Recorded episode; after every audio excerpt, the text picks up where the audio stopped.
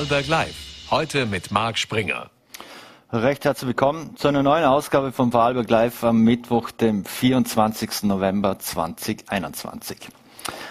Die Corona-Neuinfektionen steigen weiter an und sechs Menschen haben heute im Vorarlberg bereits ihr Leben lassen müssen. Trotzdem zählt die Impfquote in Österreich zu den niedrigsten im westeuropäischen Vergleich. Darüber wollen wir mit dem Experten Dr. Michael Blume sprechen, der ursprünglich für eine für ein Medienethik-Seminar für einen Master am Karlsruher Institut für Technologie gedacht, ein Alpenraum-Medienthese ausgearbeitet hat.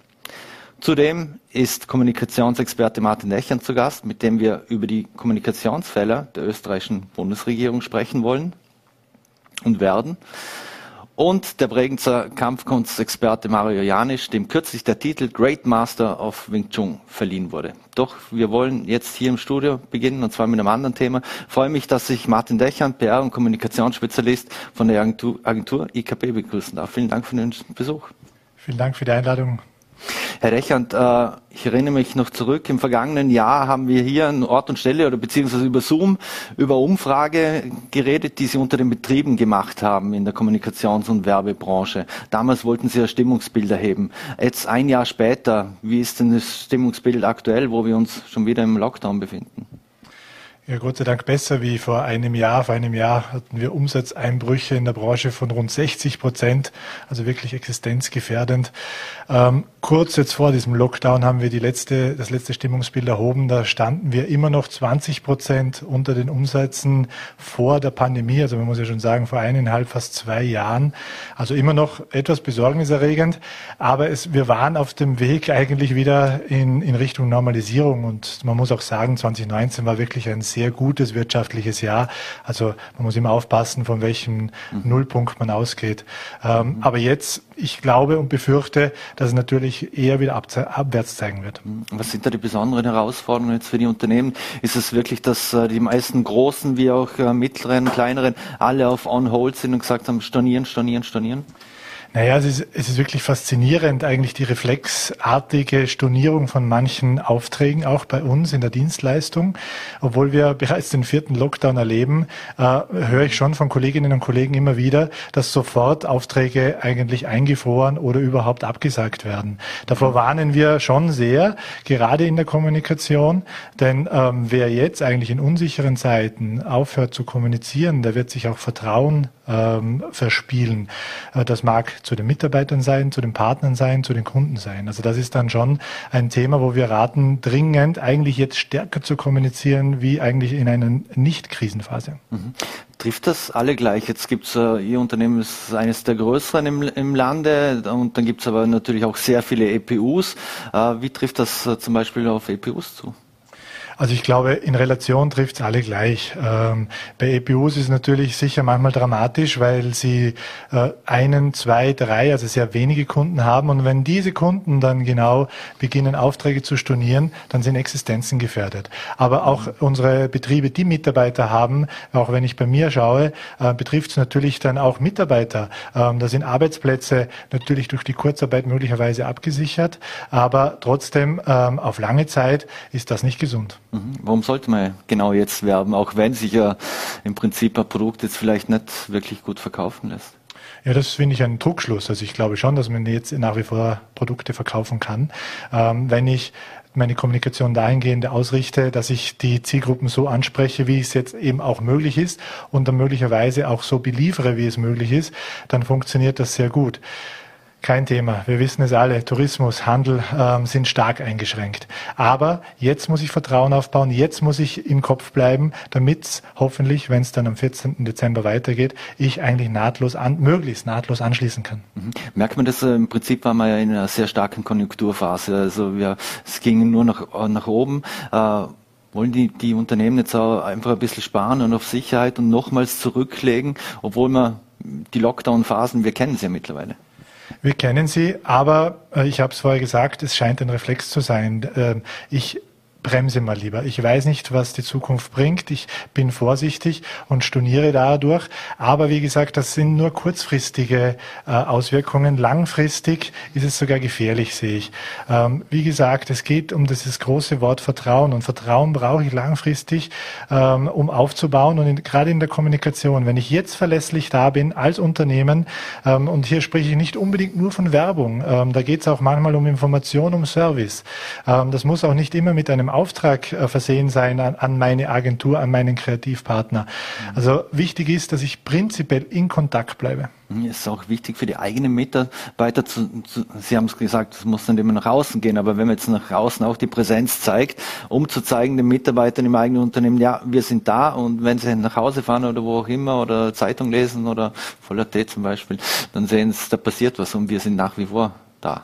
Absolut. Also auch ähm, in Richtung eigene Mitarbeiter ähm, eine gewisse Beständigkeit zu zeigen und damit auch Sicherheit zu geben, ist gerade in diesen Phasen wichtig. Und wir merken schon, wir sind sehr Corona-müde, wir sind Lockdown-müde. Wir merken auch, wie ernst dieser Lockdown genommen wird. Ich behaupte einfach nicht mehr so ernst, auf keinen Fall so ernst wie der erste, wo die Straßen leer waren, wo die, äh, wo die, wo die Einkaufs- äh, und vor allem aber auch Spazierwege leer waren okay, ich kann nicht einkaufen gehen, das bleibt automatisch leer, aber sonst, wenn ich draußen auf die Straße schaue, merke ich nicht viel vom Lockdown. Mhm. Im vergangenen Jahr haben wir auch noch über teils sehr schlechte Online-Auftritte von Unternehmen gesprochen. Haben die Unternehmen jetzt das letzte Jahr genutzt aus Ihrer Sicht, äh, um sich die in diesem Bereich besser aufzustellen? Weil es ist ja auch so jetzt, dass man Click and Collect und ähnliche Möglichkeiten gibt, ja, vor allem speziell für den Handel. Absolut. Also ähm, es gibt sicher Positivbeispiele, aber es gibt auch, ähm, ich möchte nicht sagen Negativbeispiele, aber Unternehmen, die einfach jetzt noch, noch immer nichts gelernt haben, weil sie gedacht haben, ja, jetzt mit der Impfung ist die Pandemie vorbei, ähm, jetzt brauche ich das nicht mehr. Mhm. Ähm, all die werden jetzt aber belohnt, die äh, dennoch investiert haben. Es gibt absolut positive Beispiele. Überhaupt, dass wir wissen, was Click and Collect ist, ähm, das wussten wir vor einem Jahr in der Breite ganz sicher noch nicht, zeigt ja, dass wir hier uns weiterentwickelt haben. Und und was wir auch immer äh, sagen ist, das ist ja, die, dieser Kanal bleibt ja bestehen. Wenn ich digital äh, ein Angebot schaffe, kann ich den auch, wenn keine kein Lockdown, keine Pandemie ist, als zweiten Vertriebskanal nutzen und wenn ich es geschickt mache, so auch meinen Umsatz in und damit seinen normalen Zeiten stärken. Mhm. Ist das auch ein Thema, was die Unternehmen viel stärker nach außen kommunizieren sollten?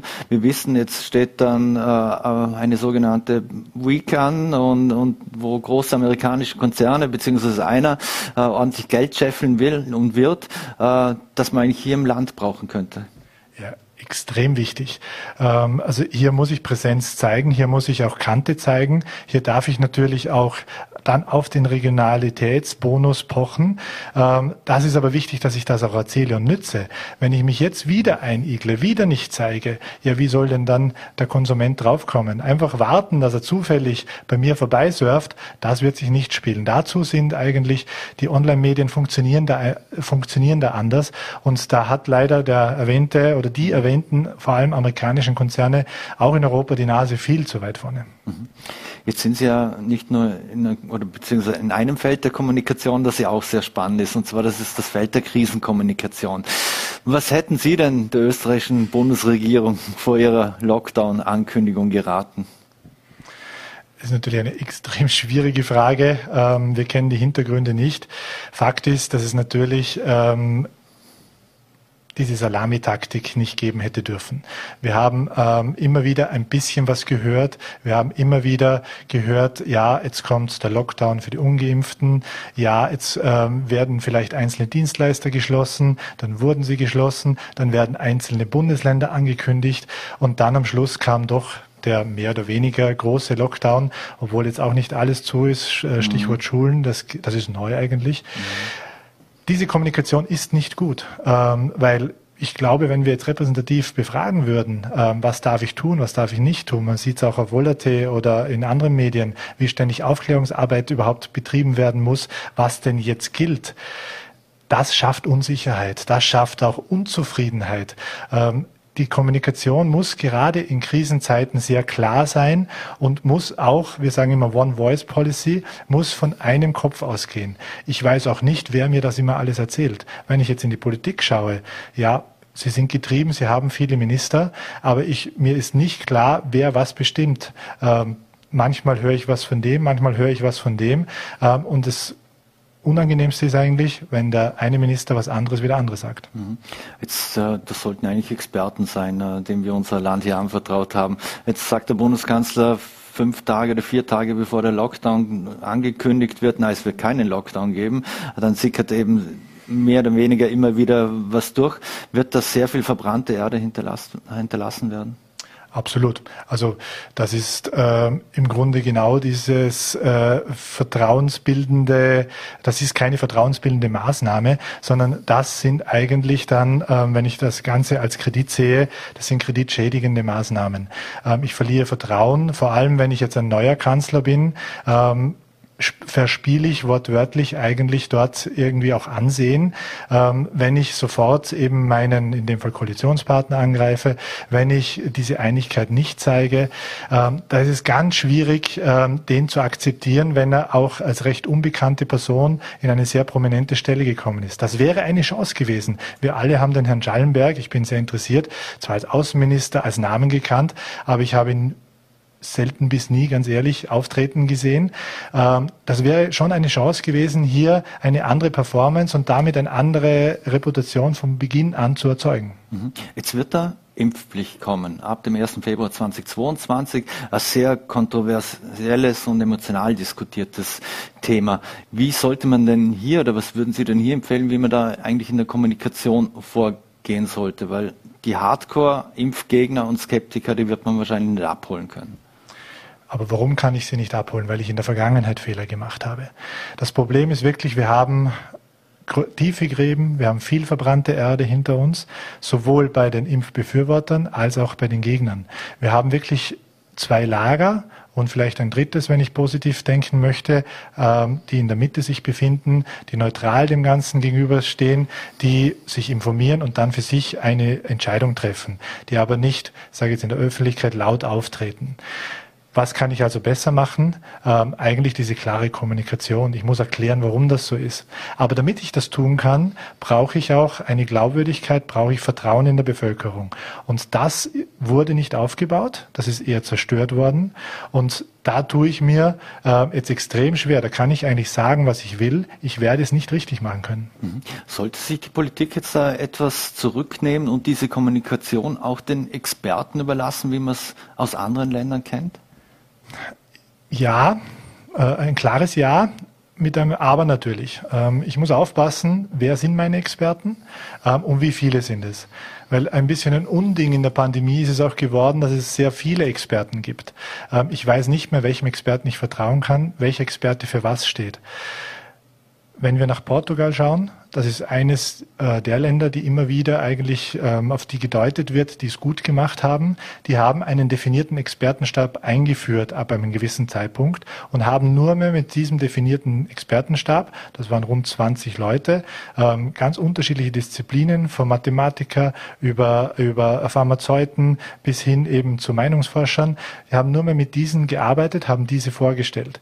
Das hat sehr gut funktioniert. Ob es wirklich an diesem Zeitpunkt bei uns überhaupt noch funktionieren kann, äh, stelle ich sogar in Frage, weil im Moment das Thema so polarisiert. Ähm, ich brauche wirklich Zeit, um eigentlich diese Diskussion etwas zu beruhigen und dann wieder sachlicher führen zu können. Mhm.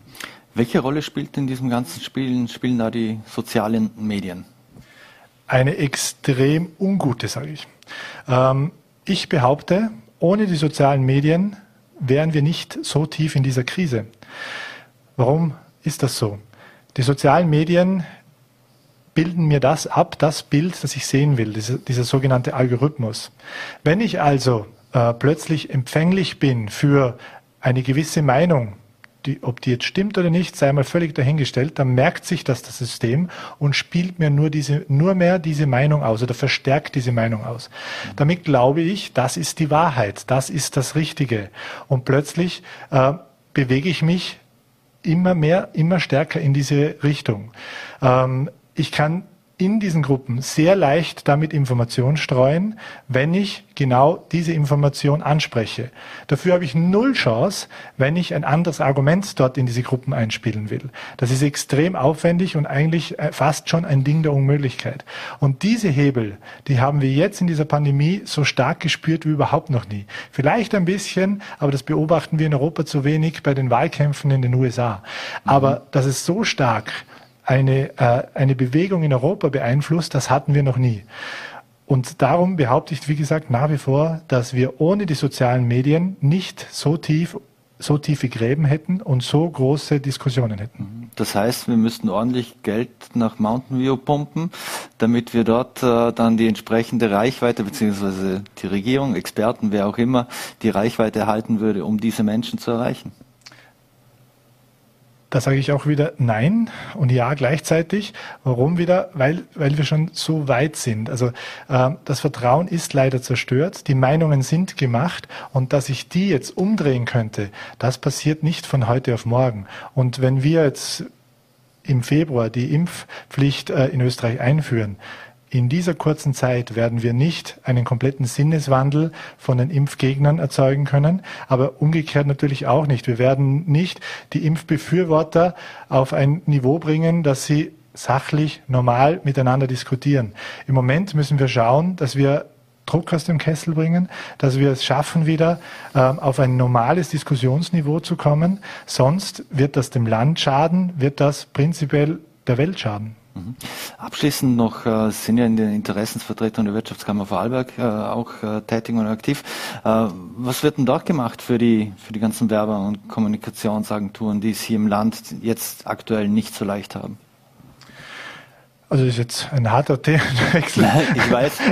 ähm, wir haben äh, eigene Förderprogramme aufgesetzt, die man klar partizipieren alle ähm, äh, Kreativen genauso von dem Härteballfonds, von Umsatzausfällen und so weiter.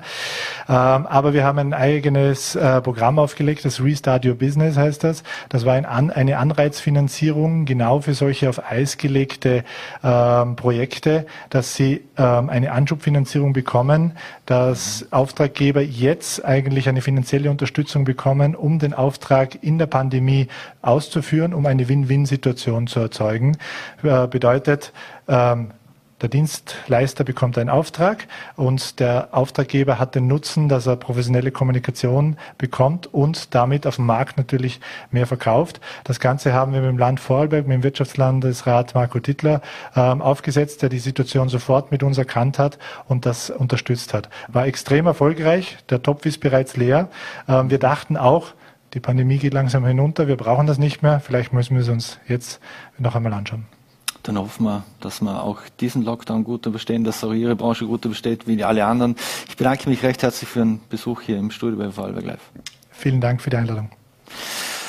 So, meine Damen und Herren, und wir machen jetzt einen Wechsel, bleiben aber auch irgendwie beim, beim Thema Kommunikation und das passt jetzt eigentlich perfekt. freue mich sehr, dass wir jetzt via Zoom zugeschaltet haben und zwar den Religions- und Politikwissenschaftler Dr. Michael Blume. Vielen Dank für die Zeit, Herr Blume. Ja, herzlichen Dank für die Einladung in schöne Vorarlberg. Jetzt muss ich gleich da anschließen an, an, das Gespräch mit dem, mit dem Martin Dächern, mit dem Kommunikationsexperten, der gemeint hat, ohne Social Media hätte man diese Krise so in dieser Form und Art nicht. Äh, ist das etwas, äh, das Sie auch so sehen oder ähnlich sehen? Ähnlich. Also es ist schon so, äh, wir hatten natürlich in Bayern und Österreich zum Beispiel damals schon die Auseinandersetzungen um die Kuhpockenimpfung. Das waren die ersten Länder, die das auch damals eingeführt haben im 19. Jahrhundert. Und äh, da gab es auch schon Aufstände dagegen. Also äh, zum Beispiel den Tiroler Aufstand richtete sich zum Teil auch gegen das Impfen oder bei uns in Baden-Württemberg zum Beispiel der, die Salpeterer-Aufstände. Ähm, obwohl da die Todesraten viel höher waren, ähm, haben auch damals Leute sich geweigert zu glauben, dass Impfen wirklich hilft. Äh, auf der anderen Seite ist es aber heute tatsächlich so, dass Leute sich über das Internet radikalisieren. Ähm, wenn sie einmal eine Auffassung haben, äh, können sie in Blasen abtauchen, sich immer mehr gegenseitig darin bestärken. Und deswegen ja, haben wir so ein bisschen auch einen Rückschritt, äh, dass wir auf der einen Seite heute viel mehr Wissen haben, aber auch Leute, die diesem Wissen ausweichen. Mhm. Jetzt ähm, Sie Deutschland, die Schweiz und Österreich haben in Westeuropa die niedrigste Impfquote. Ähm, Warum ist das so? Äh, haben Sie da Erklärung dafür? Ja, und äh, die ist tatsächlich Kommunikation. Also da bin ich bei, wieder ganz bei Herrn äh, Dechant. Ähm, äh, deswegen heißt sie die Alpenraum-Medienthese. Es geht also darum, wie kommunizieren Menschen.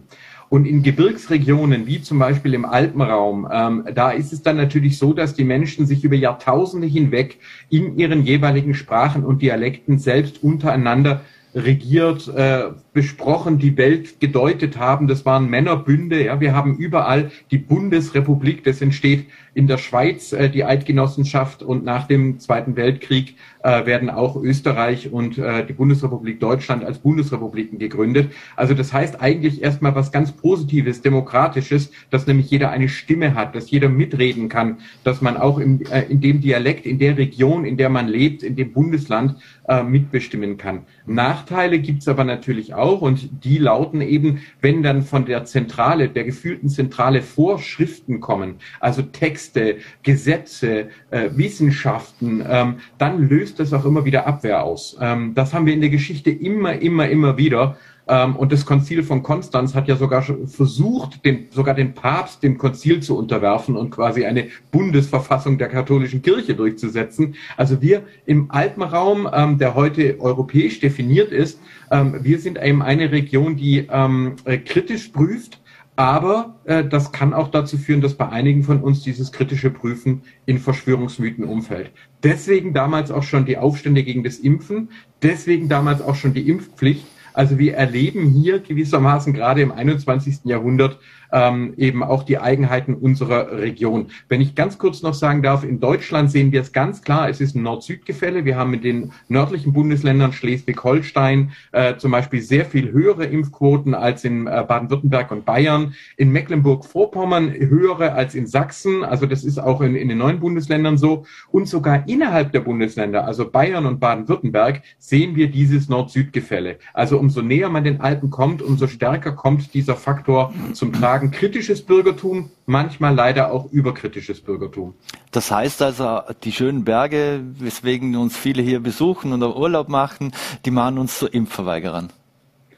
Ich würde sagen, ähm, sie, es geht in beide Richtungen. ich nenne es die Ambivalenz der Freiheit. Also wir haben zum Beispiel in Österreich auch den Karl Popper, den Erkenntnistheoretiker, den, mhm. der ja gesagt hat, wie wir Wissenschaft einbeziehen und das, der das übrigens, das hat mich auch selber überrascht, in seiner offenen Gesellschaft mit dem Tragen des Kreuzes verbindet. Also er sagt dann, wir müssen quasi auch unangenehme Wahrheiten annehmen, auch wenn sie uns schmerzen. Auch das ist Alpenraum. Demokratie und Föderalismus ist Alpenraum. Und die allermeisten Menschen Menschen lassen sich ja auch impfen. Also ich würde mal sagen, die allermeisten Alpenraumbewohnerinnen und Bewohner sind zur Wissenschaft offen und sind vernünftig.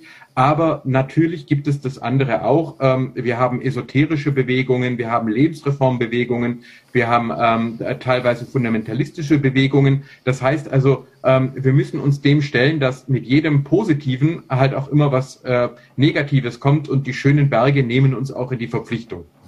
Und warum sind wir dann so anfällig auf diese Verschwörungsmythen? Was, was, was ist der Grund dafür, dass es gerade in diesem Alpenraum die Verschwörungsmythen offensichtlich äh, breit, äh, breiten Anklang finden?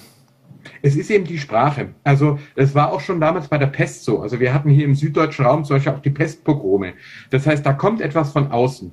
Und äh, dann kommen Leute und sagen, hier, da steht geschrieben, ihr sollt euch so und so verhalten. Ein Großteil der Leute ähm, ist bereit, sich darauf einzulassen und sagen, lasst uns vernünftig sein. Aber ein kleinerer Teil lehnt diese Erzählungen ab und sagt, nein, also das kann nicht sein, äh, da bin ich, ähm, äh, das ist, muss eine Verschwörung sein. Damals hat man dann gesagt, die Juden sind die Brunnenvergifter und hat sie angegriffen. Oder wir hatten dann sogar Hexenverfolgungen, wo man gesagt hat, Juden und Frauen, äh, die vergiften uns, die begehen den Hexensabbat. Ähm, das heißt sozusagen jedes Mal, wenn, wenn Wissenschaft äh, und, und Beängstigendes auf uns trifft, beim Klimawandel sehen wir das auch zum Beispiel, dann ist es eine Auseinandersetzung, wem vertraue ich? Das war ja gerade auch beim Herrn Dechan Thema. Brauchen wir ein Expertengremium? Brauchen wir Leute, denen wir unbedingt vertrauen? Und wie müssen die mit uns kommunizieren? Und äh, ich sage mal, alleine mit Texten ähm, kommen wir da nicht durch. Deswegen ist es auch so wichtig, dass Sie mit Vor, äh, Vorarlberg Live immer auch mit Sprache arbeiten. Die Sprache der Menschen sprechen, nah an denen sind. Wenn ich das für Deutschland sagen darf, ähm, ja, ich, ich schätze den Christian Drosten sehr. Das ist sozusagen der bekannteste Virologe hier. Aber ich habe eben auch gemerkt, dass sozusagen die Ansage aus Berlin nicht jeden in Baden-Württemberg und Bayern in gleicher Weise erreicht. Da ist es dann schon gut, wenn man quasi auch nah bei den Leuten sprechen kann. Ähm, das verlangt sozusagen die alpine Tradition, die föderale Tradition. Mhm, das ist dann im Prinzip ähnlich wie wenn wir in Vorarlberg etwas gesagt bekommen aus Wien. Das hat man äh, hört man dann ja auch nicht äh, so gern. Und ganz genau, der Theodor Adorno hat genau das in Wien gesagt. Als er dann 1967 hat er gesprochen über die neuen Formen des Rechtsextremismus oder Rechtspopulismus, wie wir heute sagen würden. Und er hat genau das gesagt. In Wien sagte er, es ist immer die Frage zwischen Zentrum und Peripherie. Und wenn Leute das Gefühl haben, sie sind an der Peripherie und die Zentrale sagt ihnen irgendetwas, was sie nicht hören wollen, dann gibt es sehr schnell ein aber. Ja, ähm, das kennen Sie im Vorarlberg, äh, das kennen die Urkantone in der Schweiz äh, und das kennen wir in Süddeutschland, in Baden-Württemberg und Bayern auch. In Bayern sagt man sogar mir san mir. Also das heißt eben auch so viel wie, äh, jetzt sagt uns mal nett äh, aus dem Norden, wie wir zu handeln haben. Und ich höre, Vorarlberg heißt ja auch im Österreichischen das Ländle, so wie man das bei uns äh, von Baden-Württemberg ja auch sagt. Mhm. Und wie passen in diesem ganzen Spiel, man sieht es auf Demonstrationen, das sind auch Rechtsextreme, natürlich auch viele Menschen, die nicht im rechtsextremen Spektrum äh, zuzuordnen sind. Äh, das sind auch Esoteriker, ich erinnere mich jetzt gerade an ein Bild von der Demonstration in Wien. Auf der einen Seite äh, tanzende Esoteriker, auf der anderen Seite bekennende Rechtsradikale. Wie passt das zusammen, Rechts, Rechte und Esoteriker? Ja, wir haben es vorher schon kurz aufgerufen, die schönen Berge. Es hat sich dann natürlich äh, bei uns im Alpenraum eine sehr starke Naturromantik rausgebildet. Äh, zu Recht sagen wir, unsere Heimat ist schön, die ist sogar sehr schön. Äh, und die Natur ist gut. Und das kann dann aber umschlagen. Zum einen in Richtung Rassismus, dass dann also Leute sagen, hier dürfen nur die Leute äh, leben, die hier immer schon gewählt haben. Und, und niemand anderen lassen wir dazu. Dann wird es rassistisch. Ähm, und zum Zweiten aber auch, dass Leute sagen, ja, Moment mal, wenn die Natur absolut gut ist, äh, dann ist ja eine Krankheit, äh, ist ja entweder eine Verschwörung oder sie ist ein Weg auf unserer spirituellen Reifung. Wir müssen da durch. Wir dürfen uns gar nicht, wir müssen uns gut, gut ernähren. Das hatten wir alles schon. Also Lebensreformbewegung, Mont Verita, Monte Verita und so weiter. Das heißt, wo dann Leute gesagt haben, nein, wir müssen die Natur ihren Gang gehen lassen, da sterben halt mal ein paar Leute, ähm, aber ähm, äh, Naturheilkunde ist das einzig wahre. In äh, Deutschland haben wir sogar noch Heilpraktiker, in Österreich sind es Energetiker, da ist der Heilpraktiker nicht mehr erlaubt. Ähm, also es ist auch ganz spannend, wie da die Auseinandersetzungen laufen. Und ich glaube auch da, Naturromantik an sich, wir sollen unsere Heimat lieben. Aber deswegen Erkenntnisse der Wissenschaft abzulehnen und zu sagen, die Virologie hat Unrecht, äh, weil die Natur kann nur gut sein, dann geht's zu weit. Dann landet man entweder in Esoterik und Rassismus oder Rassismus. Und da kriegt man dann auch diese Querfronten, wo man plötzlich den linken Hippie mit der Jutetasche äh, neben dem Reichsbürger marschieren sieht und sich fragt, ja, wie passt denn das zusammen? Ähm, so passt zusammen. Und leider können wir ja sehen, dass das auch, äh, die Querdenker sind in Stuttgart entstanden. Äh, wir haben eine Partei namens Die Basis, die ist vor allem am Bodenseeraum und in Südbayern sehr stark. Ähm, und ich nehme an, Sie machen da in Österreich ganz ähnliche Erfahrungen, dass sich das auch regional stärker in der Peripherie, in der gefühlten Peripherie abspielt. Mhm. Ist das äh, in dem Fall auch, passt das zusammen, dass der, der Chef der größten österreichischen Oppositionspartei, der, der Freiheitlichen Partei Österreichs, äh, ähm, da zum Beispiel äh, Vitamin D und Entwurmungsmittel äh, im Prinzip äh, anpreist und, und man soll sich auf den eigenen Körper verlassen? Ganz genau. Das ist genau der Punkt. Also da wird dann gesagt, Mensch, äh, wir haben doch ein Immunsystem und das müssen wir doch nur stärken und dann wird das schon. Und äh, beachten wir auch, dass es äh, gerade zum Beispiel in Österreich die Berufung auf Freiheit ist. Also es ist sozusagen ähm, die freiheitliche äh, Tradition, die dann umkippt und ein Teil der Freiheitlichen sagt, Moment mal, Freiheit bedeutet die Freiheit zur Wissenschaft, zur Vernunft und die andere sagt, nein, die Freiheit bedeutet auch, dass ich das alles leugnen kann und äh, dass selbst ein Vorsitzender, der gerade selber an Corona erkrankt ist und nicht bei der Demonstration in Wien dabei sein kann, äh, trotzdem äh, dazu aufruft, äh, ähm, äh, gegen die Bundesregierung vorzugehen. Ähm, diese Auseinandersetzungen, wie gesagt, die werden wir auch immer wieder haben und da kann man nur an Menschen appellieren, ja zur Freiheit, aber Freiheit in Verantwortung und in Vernunft ähm, die Wissenschaft, die kümmert es nicht. Ähm, die Wahrheit kümmert es nicht, ob wir sie mögen oder nicht, sondern damit müssen wir uns auseinandersetzen. Natur ist wundervoll, aber sie bringt eben auch Viren und Gefahren hervor. Und äh, da sind schon damals bei den Kuhpocken Kinder gestorben, äh, bis dann der Staat irgendwann gesagt hat, jetzt müssen wir halt eine Impfpflicht einführen. Und in gerade Österreich geht ja dieses Mal wohl in Europa damit auch voran. Mhm.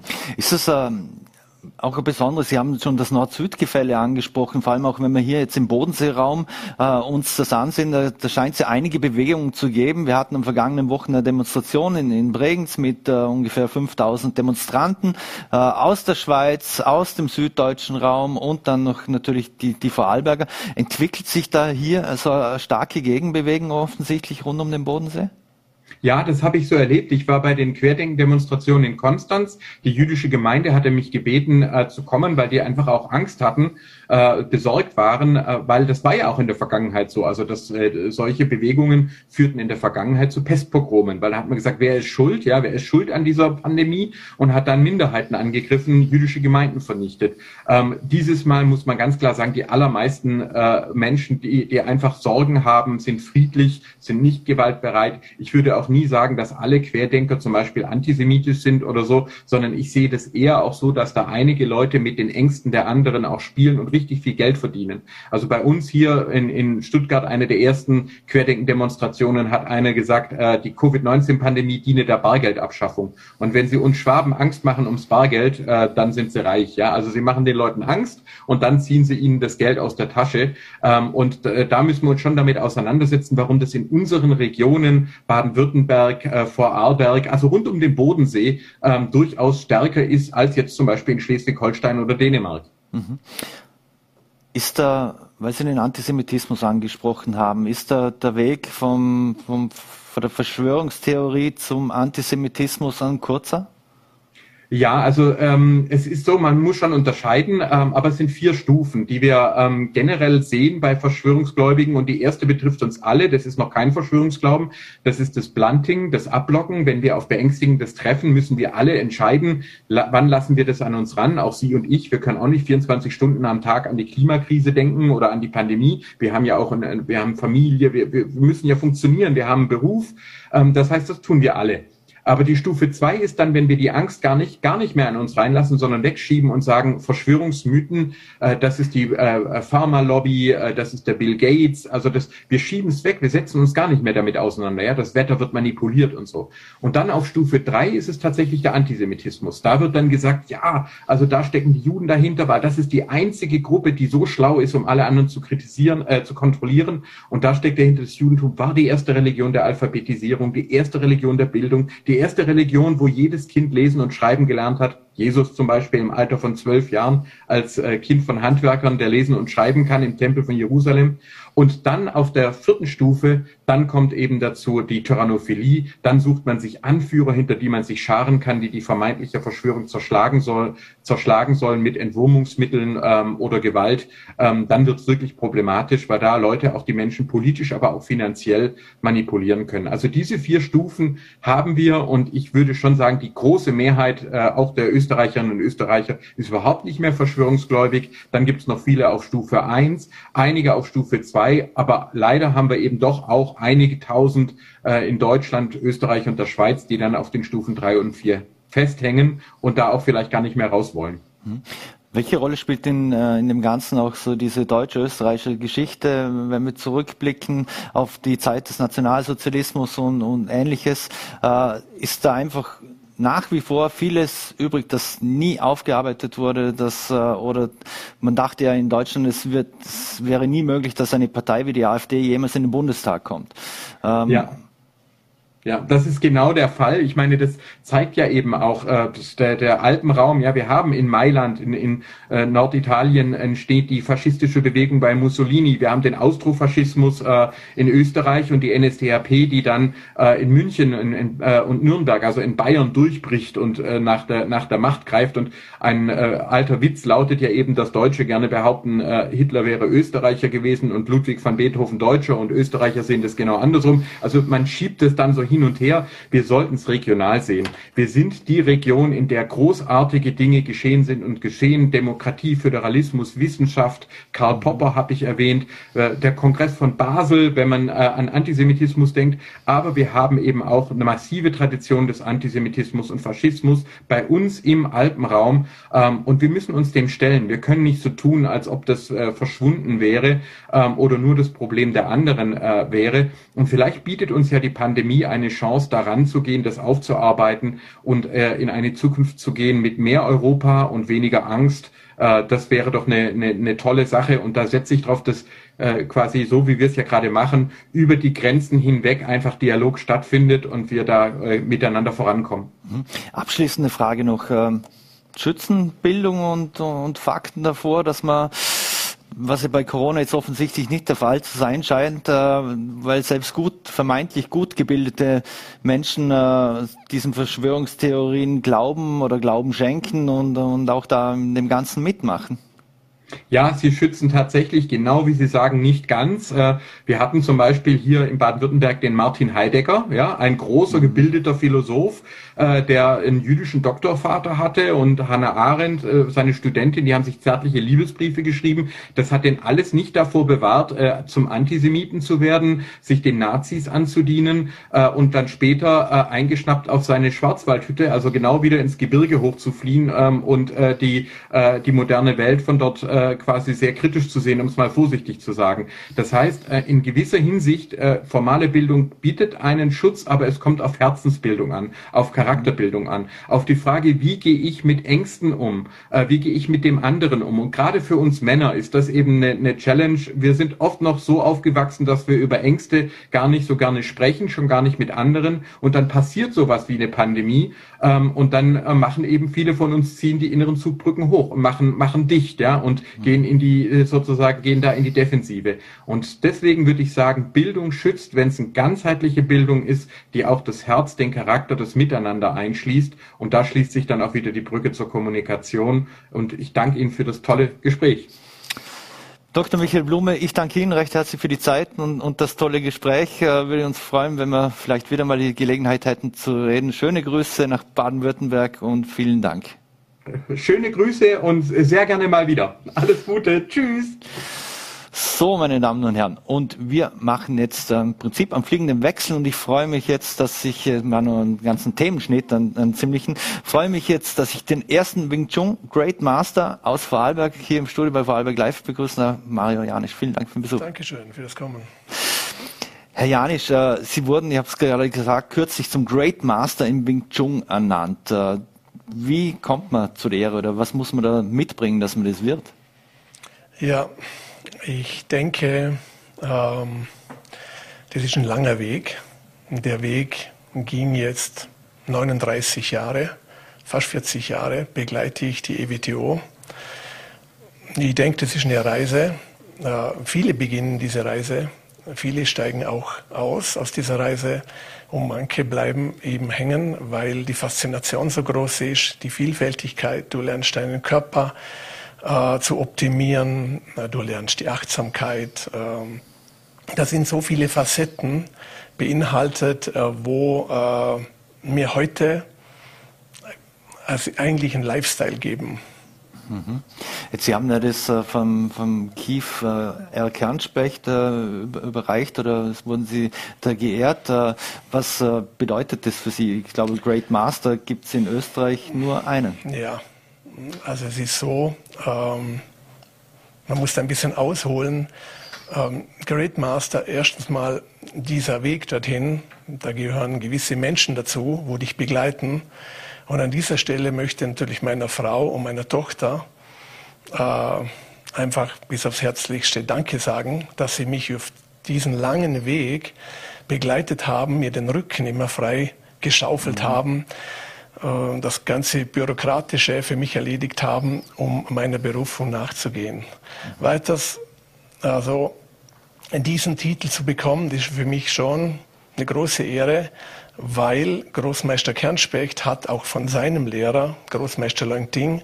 als einziger den Great Master bekommen haben, hat und ich jetzt derjenige bin, wo wieder von Großmeister Kernspecht diesen Titel erhalten durfte.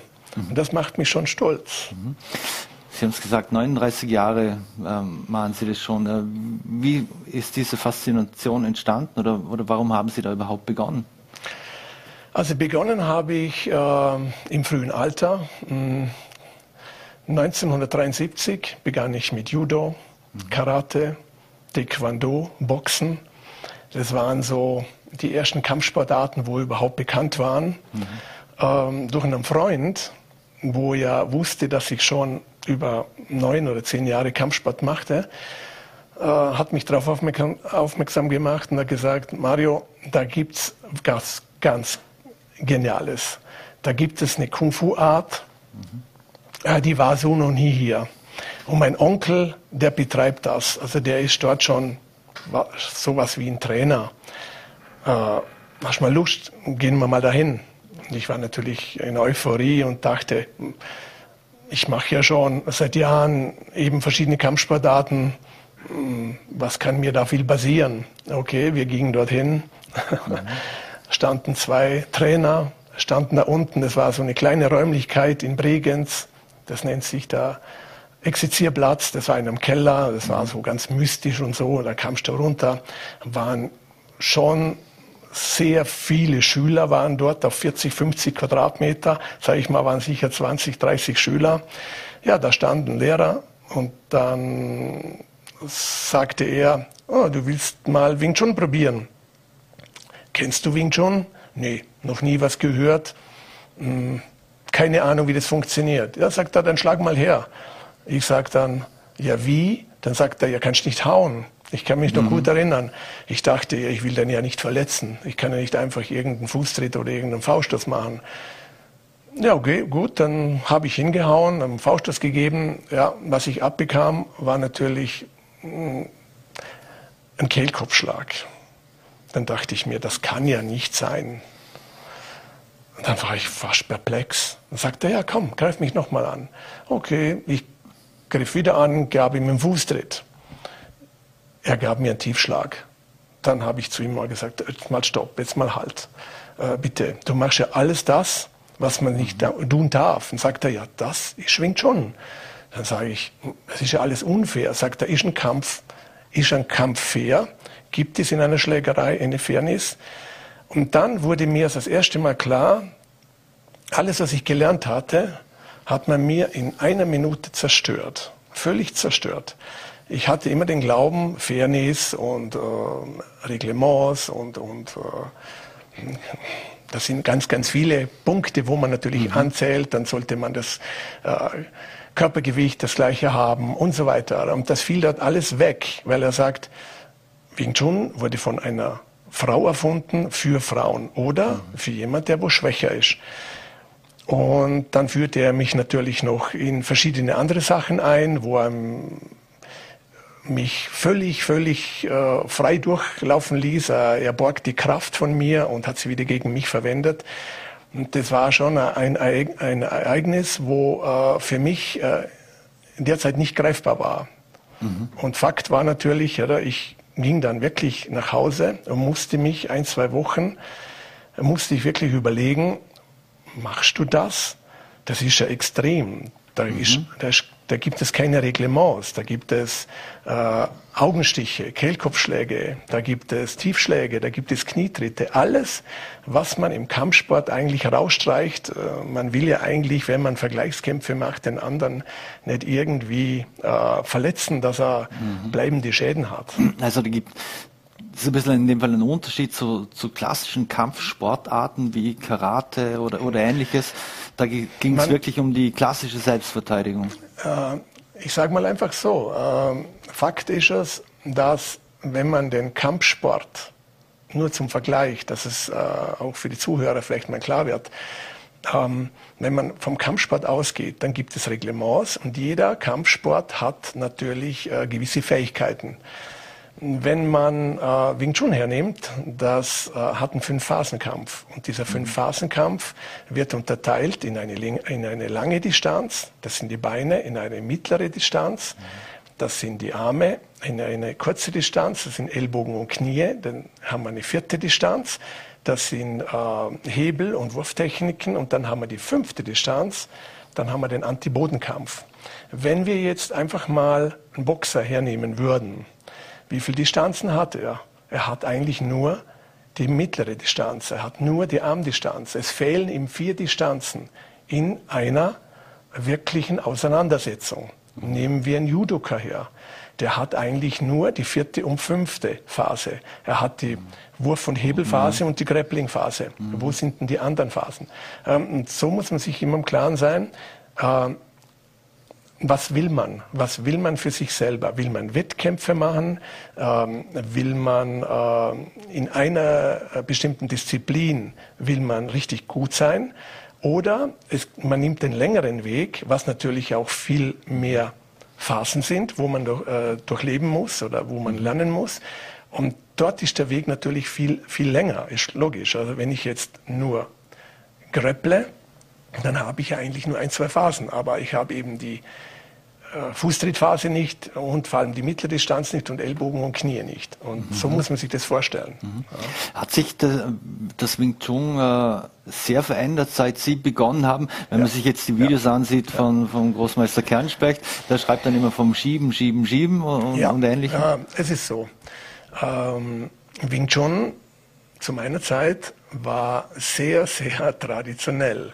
Man muss ja wissen, äh, Wing Chun ist eigentlich eine Kung-Fu-Art mhm. und äh, kam natürlich auch aus China und unser Lehrer, also der Großmeister Leung Ting, der war ja äh, sehr, sehr, also ist auch immer noch sehr traditionell mhm. und wir mussten da tagelang mit Kettenfauststoß, äh, Vorwärtsschritt oder mit Fußtritten alleine durch die Halle hetzen und äh, bis zum bitteren Ende. Also da was war richtig harte Arbeit.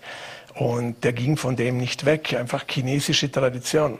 Und ähm, das Schöne ist, dass eigentlich äh, Sifu Kernspecht das Ganze äh, sehr transparent gemacht hat. Durch seine Forschung, dadurch, dass er versucht, äh, Wing Chun an, an die Schüler einfach schneller äh, an den Mann zu bringen, dass sie das schneller lernen, dass sie äh, schon die ersten Erfolge nach einem halben Jahr äh, haben, dass sie merken, ich bin in einer sehr kurzen Zeit, bin ich sehr, sehr selbst, selbstverteidigungssicher. Äh, das macht es eigentlich aus. Man muss sich immer vorstellen, also will man die Selbstverteidigung erlernen? Es gibt diese zwei Medaillen. Das mhm. zählt ja auch dann irgendwann den Großmeister aus oder den Meister. Wir stellen uns vor, wir haben zwei Gesichter. Ich male jetzt einen Kreis, drei Punkte und einen Strich. Was wäre das? Ein Gesicht. Oder mhm. du würdest dich, wenn ich das zeichne, du würdest dich dort erkennen.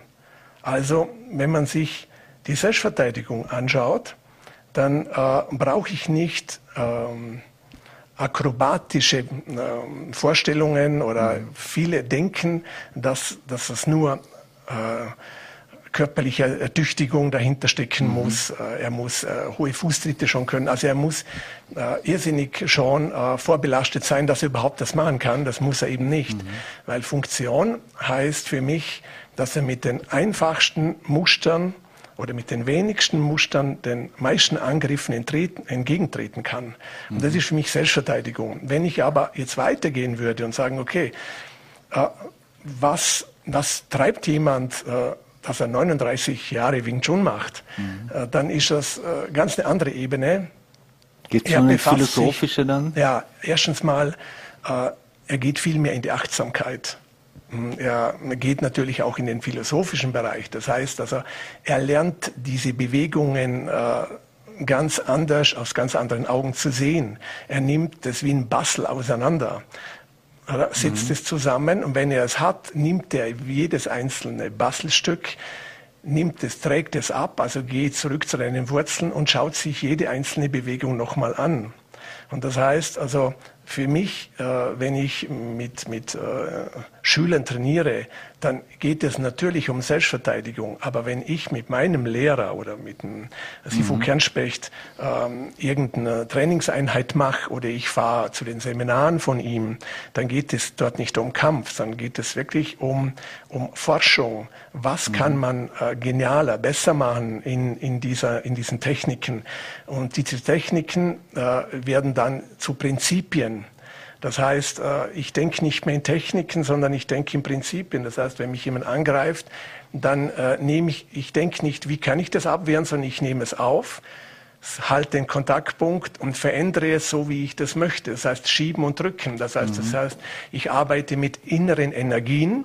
Diese inneren Energien sind für, für jemand, wo äh, ein Außenstehender ist, nicht sichtbar, weil unser mhm. Großmeister, der ist jetzt 76 Jahre, oh, und kann, und kann ähm, Menschen rumschubsen und herziehen. Die sind einfach zweimal so schwer wie er. Und, und unter anderem, glaube ich, den Boxweltmeister ehemaligen Vierrad Ich habe auch mit, oder? mit dem Vierrad gemacht. Oder? Und da sieht man dann, oder, dass ähm, eben Kampfsport eben Kampfsport ist und äh, Kampfkunst geht natürlich noch mal viel mehr in die Tiefe. Mhm. Ja, wir, wir müssen wirklich unterscheiden zwischen, zwischen äußere Stile und innere Stile. Und ein innerer Stil holt natürlich nichts aus der, aus der Armkraft raus, mhm. sondern er arbeitet natürlich aus, aus, der, aus, dem, aus der Körperstruktur. Er arbeitet aus der Schulter. Er gibt ganz wenig wo eine extreme Auswirkung für sein Gegenüber hat. Mhm. Ja. Hat sich das Interesse grundsätzlich am Wing Chun in den letzten, hat das zugenommen in den letzten Jahrzehnten? Sie wissen Sie aus erster Hand sozusagen. Ja. Äh, Wing Chun hat, ähm, hat immer mehr und mehr Zulauf bekommen. Aus dem Grund, äh, weil, weil Wing Chun äh, sehr transparent geworden ist. Eben Sifu Kernspät hat das sehr transparent gemacht. Früher war das natürlich so, es war ja so richtig geheimnisvoll. Das heißt, man hat sogar zwischen den Gradierungen hat man Tücher gespannt, dass man nicht gesehen hat, äh, dass was, was da wohl ein dritter oder vierter Schüler oder sage ich mal oder Gürtel bei den Gürtelprüfungen mhm. gibt's ja dann auch gelb, orange, grün und so weiter. Oder? Ein Gelbgurt durfte ja nicht sehen, was ein Orangegurt macht. Oder? Und das sind natürlich waren alles solche Allüren, wo natürlich aus China kamen mhm. und dadurch, dass Wing Chun eben sehr transparent geworden ist, aus dem Grund, dass man jetzt kann ein erster, zweiter Schülergrad, ein Anfänger kann schon sehen, wie äh, ein Fortgeschrittener, wo das vielleicht sieben, acht Jahre macht, an der Puppe arbeitet. Mhm. Mhm. Und es gibt nichts, es gibt nichts zu verbergen. Sifo Kernspecht äh, zeigt alles, so wie er das in seiner Forschung in Malaysia oder wo er überall auf der ganzen Welt hinreist, ähm, gibt er es eins zu eins weiter. Und wir haben einfach die Erfahrung gemacht, dadurch, dass wir eben nicht mehr so strikt äh, an einem äh, Prüfungssystem hängen, dass wir selber unsere eigenen äh, Ideen reinbringen dürfen, mhm. dass es, das Ganze viel lockerer geworden ist und für den Schüler natürlich äh, viel, viel schneller lernbar ist. Mhm. Ja. Jetzt haben wir Lockdown, wir haben Corona. Wie sehr sind Sie bisher durch diese Krise gekommen? ja, das Problem ist einfach, dass in meiner Sparte, sage ich jetzt einfach mal, gerade Freizeit für den Fitnessbereich und vor allem auch die ganzen Kontaktsportarten, die müssen meistens als erstes zusperren und dürfen als letztes aufsperren. Mhm. Ja, es ist für uns äh, sicher ein harter Weg. Äh, es ist für uns ein Weg, äh, wo man andere Überlegungen geht, weil diese sogenannten sieben Monate, die waren also, ich glaube, für uns alle sehr hart, aber gerade die Menschen, wo jetzt äh, wirklich, wie ich, ich bin ja eigentlich Profi und, und lebe eigentlich nur von dem, mhm. äh, da muss man sich halt schon Gedanken machen, wie geht's weiter? Und da hat sich die EWTO, also die Europäische Wing Chun Organisation, mhm. hat sich natürlich dann auch schwerst Gedanken gemacht, weil natürlich Tausende von Schulen Mhm.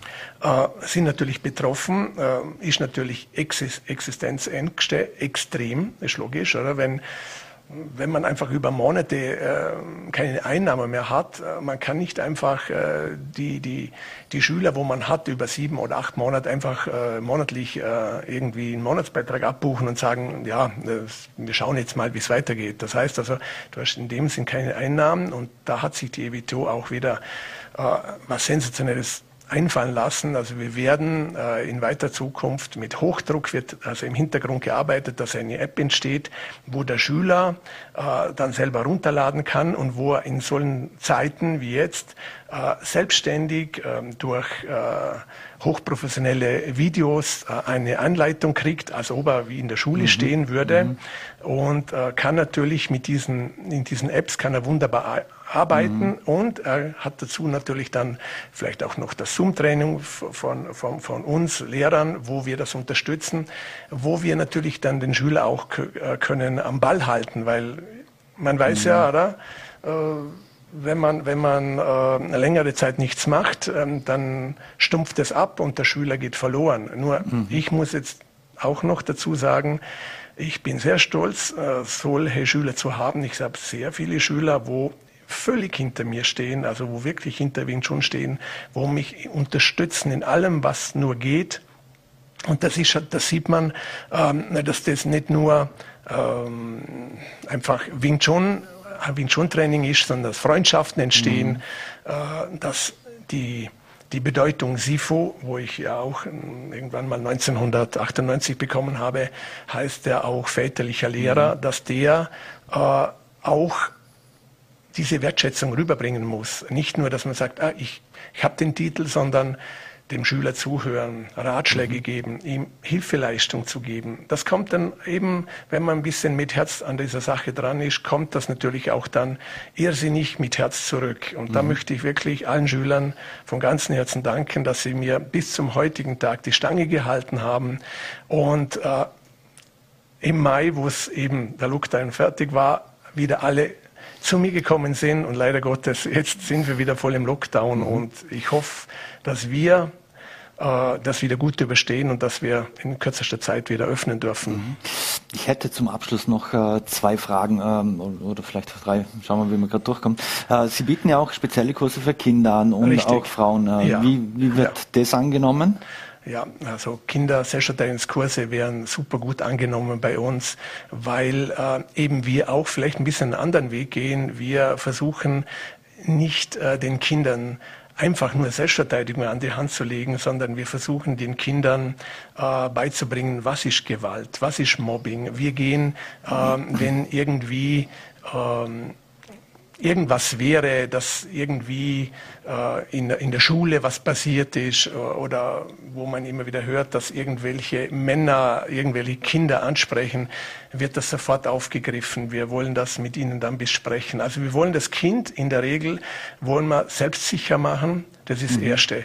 Wir wollen das Kind, dass es lernt, nicht zu schlagen, sondern dass es weiß, es gibt verschiedene Möglichkeiten, äh, was ich tun kann, dass es nicht eskaliert. Aber ich, wir geben natürlich dem Kind auch an die Hand, wie es sich kann durchsetzen, mhm. aber dass es nicht so eskaliert, dass dann der, wieder mhm. der Vater oder die, oder die Eltern äh, ein Problem haben in der Schule. Mhm. mhm. Und das wird sehr, sehr gut angenommen. Bei den Frauen ist es so, ähm, Frauen ist immer noch bei uns sehr in der Minderheit, obwohl es von einer Frau erfunden wurde, weil ich glaube einfach, der Schritt dorthin zur Selbstverteidigung und dann eben zur reellen Selbstverteidigung ähm, ist immer ein bisschen, ein bisschen zäh. Ich, glaub, mhm. ich glaube einfach, äh, ich sehe es dann ab und zu so, wie wenn ich müsste äh, in einen Aerobic-Kurs, wo 20 äh, Frauen sind und ich müsste jetzt dort rein, reingehen und müsste mhm. mitmachen. Das heißt also, der erste Schritt ist immer, glaube ich, eine Hürde. Aber wenn die Frauen, wir haben ja Frauen, mhm. wenn die Frauen dann bei uns sind, ähm, dann fühlen sie sich super wohl, weil wir auch eine super Atmosphäre haben und mhm. wir holen sie auch ab mit allen Problemen, wo sie haben. Mhm. Ja, aber der, der Schritt dorthin ist halt meistens, man diskutiert es lieber aus, wie wenn man zur Tat geht und, und sagt, okay, ich versuche das jetzt mal wirklich. Mhm. Ja. Eine letzte Frage noch. Vielen sind Sie auch bekannt, äh, weil Sie Türsteher waren ja. im, im Kultclub Opal natürlich. Okay. Ähm, hatten ist es heute noch, dass viele Menschen, äh, die ja. dort damals Gast waren, ja, ja. respektvoll an ihnen vorbeigehen? In, respektvoll. Ich muss leider eine kurze Antwort bitten. Ähm, ich sage mal so, also ich möchte diese Zeit nicht missen. Sie äh, war eine schöne Zeit. Sie hat mir sehr viel Erfahrung gegeben die, für die unzähligen Auseinandersetzungen, wo ich hatte, wo ich jetzt natürlich wieder an meine Schüler weitergebe, weil mhm. ich diese vielen Auseinandersetzungen auch immer gut meistern konnte. Natürlich äh, bist du dem anderen, äh, geht er dir respektvoll gegenüber, aus irgendwelchen Gründen auch immer. Vielleicht ist auch mal rausgeflogen, mhm. aber grundsätzlich ähm, habe ich immer noch eine irrsinnig gute Kommunikation zu den Menschen wo ich von früher kenne und ich glaube, äh, die schätzen das auch, was ich mache, weil ich äh, einfach hinter dem stehe. Ich lebe das und für mich ähm, wird es wahrscheinlich die nächsten 10, 20 Jahre nichts anderes geben und ich sage immer, ich turne bis zur Urne. Mario Janisch, vielen Dank für den Besuch hier vielen, vielen Dank. bei Vorarlberg Live und die spannenden Einblicke. Wir wünschen Ihnen alles Gute Dankeschön. nach Dankeschön. dem Lockdown und Gerne. danke für den Besuch. So, meine Damen und Herren, und das war schon wieder mit Vorarlberg Live. Wir bedanken uns fürs Dabeisein, würden uns freuen, wenn Sie morgen wieder einschalten. Voller TV, NRT oder Ländle TV. Wünschen Ihnen einen schönen guten Abend und bleiben Sie gesund.